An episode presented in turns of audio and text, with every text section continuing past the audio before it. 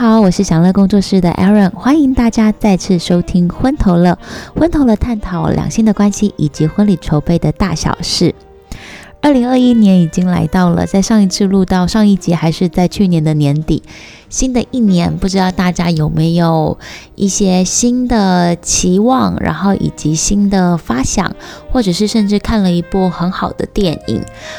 我自己其实最近看了一部电影，我自己超级喜欢，就是《初心》这部电影。本来我其实并没有抱持太大的期待，因为它是一部纪录片。因为其实纪录片有时候就是会比较沉闷啊，或者是比较没有比较严肃。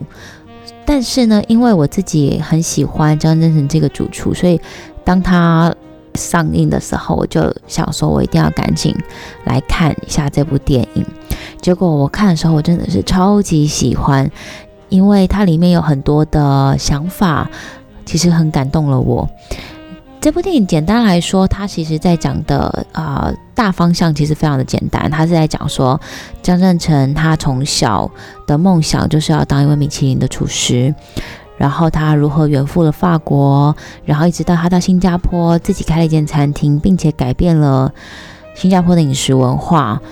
他的目标其实是要做一个米其林一星的主厨，可是就在他当二星的主厨的时候，他宣布。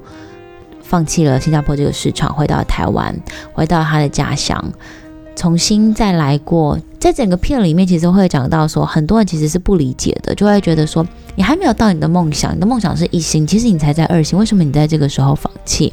我们大家都想要追随着你，他的所有的员工，以及他回到台湾，又纪录片其实有拍到台湾，他维持两年的拍摄，拍到其实台湾。呃，怎么说？应该是说，新加坡的所有的员工其实都非常的熟练了，但是在台湾，他还是在从头教起来。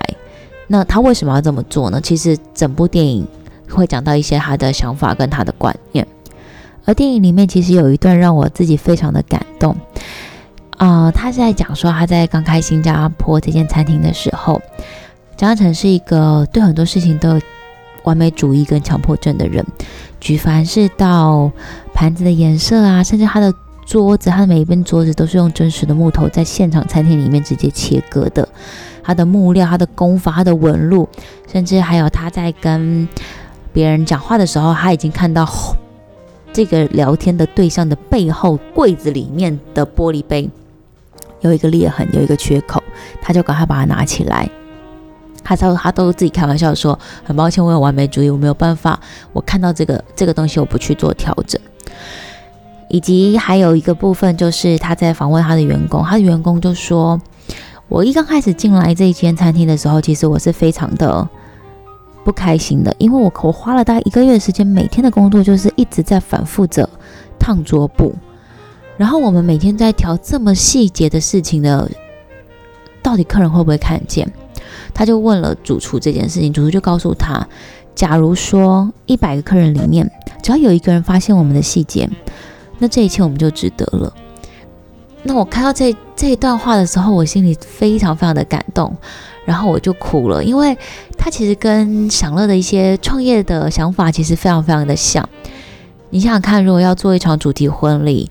比一般的婚顾，其实花费的时间跟精力是非常的大的，因为我们讲究的是一个无感的体验，如何让大家可以在啊参与一场婚礼的时候，呃，可以了解新人的故事，或者他的风格，或者是他的颜色，而他的故事里面又有到他跟家人的关系、朋友的关系、两个人的爱情故事。我们的想法非常非常的简单，只是希望所有的宾客。透过这个两小时的用餐体验，了解到他们两个人想要传达的东西。我们只说一件事情，并把这件事情说好。我觉得它就是一场很完美的婚礼，这就是一个我们很大的精神。可是要维持一个看似很简单的精神，它要付出非常多的努力。比方说，所有不断的喜帖布置，甚至活动道具的视觉上，我们要如何去整合？还有它的流程，如何要贯穿它的主题去全场，甚至主持人说出来的内容，以及我们在每个婚礼，我们都会写一个序，它就像书本的序一样。透过这个序，你已经知道这场婚礼它大概的样貌跟面貌。有的时候我常常也会在想啊，跟我工作的人真的也很不容易，因为总是会觉得好像还不够，好像还可以再做，不能做重复的事情。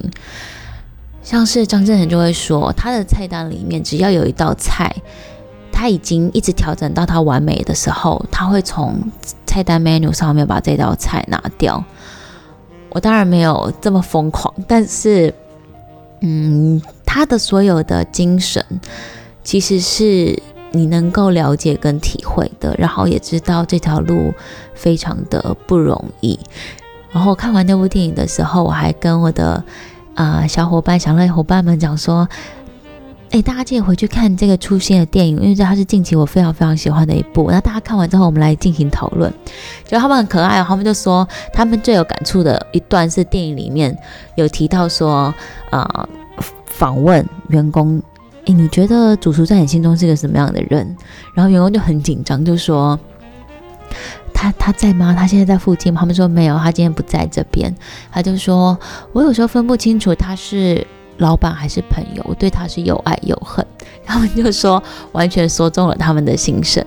可是他们也因为看了这部电影的时候，更了解，就是在婚礼这条道路上面，要一直积极，或者是要一直努力，或者是要一直创新，到底是为什么？那说到，其实我觉得，呃。主题，你说它难，它也不难，所以我想要跟大家分享。其实我觉得婚礼它真的是有很多不同的呈现的方法，怎么样让你的宾客来参加一场觉得很有细节的婚礼，甚至是你们自己其实就可以开始规划。那今天呢，其实也可以跟大家分享，如果你自己也想要做一场主题婚礼，你可以掌握哪些环节？首先呢，我觉得第一个很重要的就是你的婚礼想要营造什么样的气氛？气氛呢，其实我们可以分为几个项目哦，就比方说隆重的气氛、温馨的气氛、很大气的气氛，又或者是很文青的气氛。大概会是还有欢乐的气氛，大概是这五个项目，其实是大家呃会比较常有的婚礼的感觉。什么叫隆重的气氛呢？隆重跟大气，其实你想想看哦，周杰伦跟昆凌在英国的婚礼其实就是非常的隆重跟大气，它可以营造出来。但是通常隆重跟大气气氛，我比较建议桌数比较多一点的婚礼场次比较适合做隆重跟大气。那如果是比较小型一点呢？其实如果你也比较喜欢正式一点的感觉，我觉得它会比较偏温馨。那这个音乐其实它会跟整个气氛还有它的流程安排会是有一个相关的关系的。再来的话呢，其实如果像是你可能是比较欢乐的气氛，通常可以是不管大型或者是中型、小型，它都可以做到。这这个是不受不受任何限制的。那第二个很重要的呢，就是。在婚礼里面，你有没有想要传达的东西？比方有的新人，我们都会问他说：“你有没有想要传达？比方说两个人的爱情故事里面，你觉得里面经历了个什么？你想要让别人知道？通常这种想要特别传达的，就是比较刻骨铭心的，或者是像是同志，他想要一些理念想要去做传达的，就有婚礼上面很多的传达。第二个就会是感谢。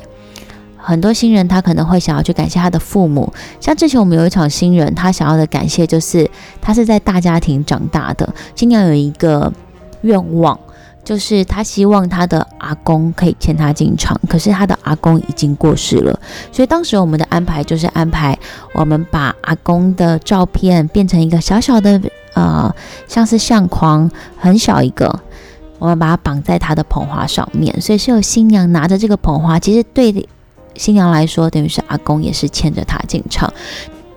那也有很多的新人呢，他想要在婚礼上要传达的是很欢乐的感觉，所以我们有做过的主题是人生酒吧，就让大家呢很派对感，然后来的时候用知道说，哎，他们两个人是因为在喝酒酒吧认识，他们的交往过程喜欢在世界世界各地的酒吧喝酒，所以会有一些酒的元素，但是。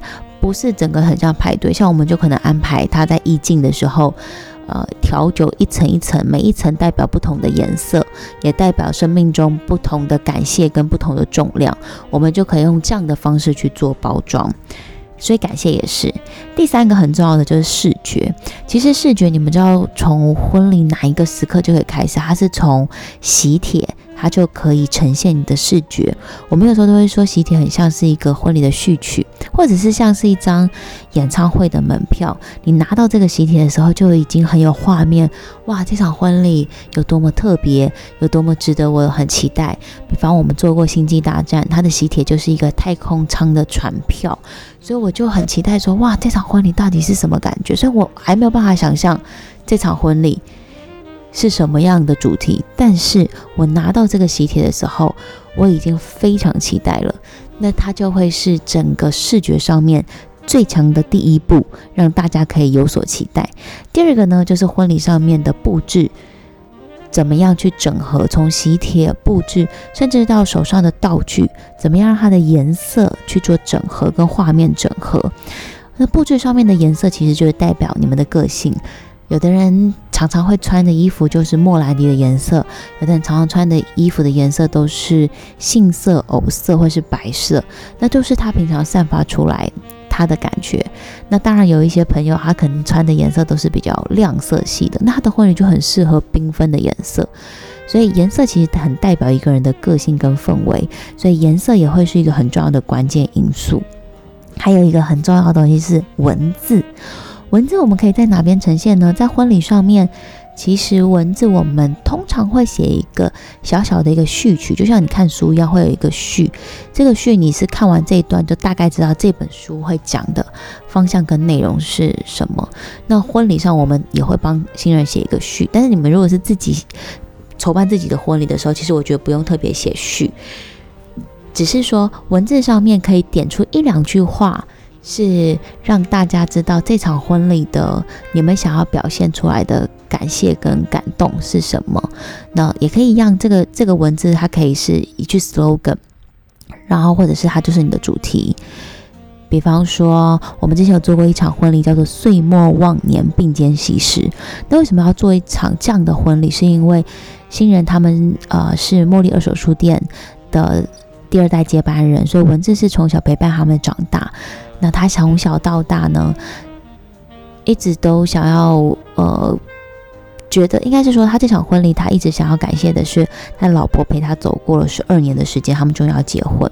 可是，在筹备婚礼的过程之中，阿公过世了，那他就心里想说：天啊，阿公的离开让他有很多的感触。其实生命中有很多人超过了十二年，你的家人可能陪你三个十二年、四个十二年，都都是。那他就觉得说，应该要珍惜身边的人，是他婚礼上一个他很想要做的感谢。因此，我们婚礼的主题就是要岁末忘年并肩喜事。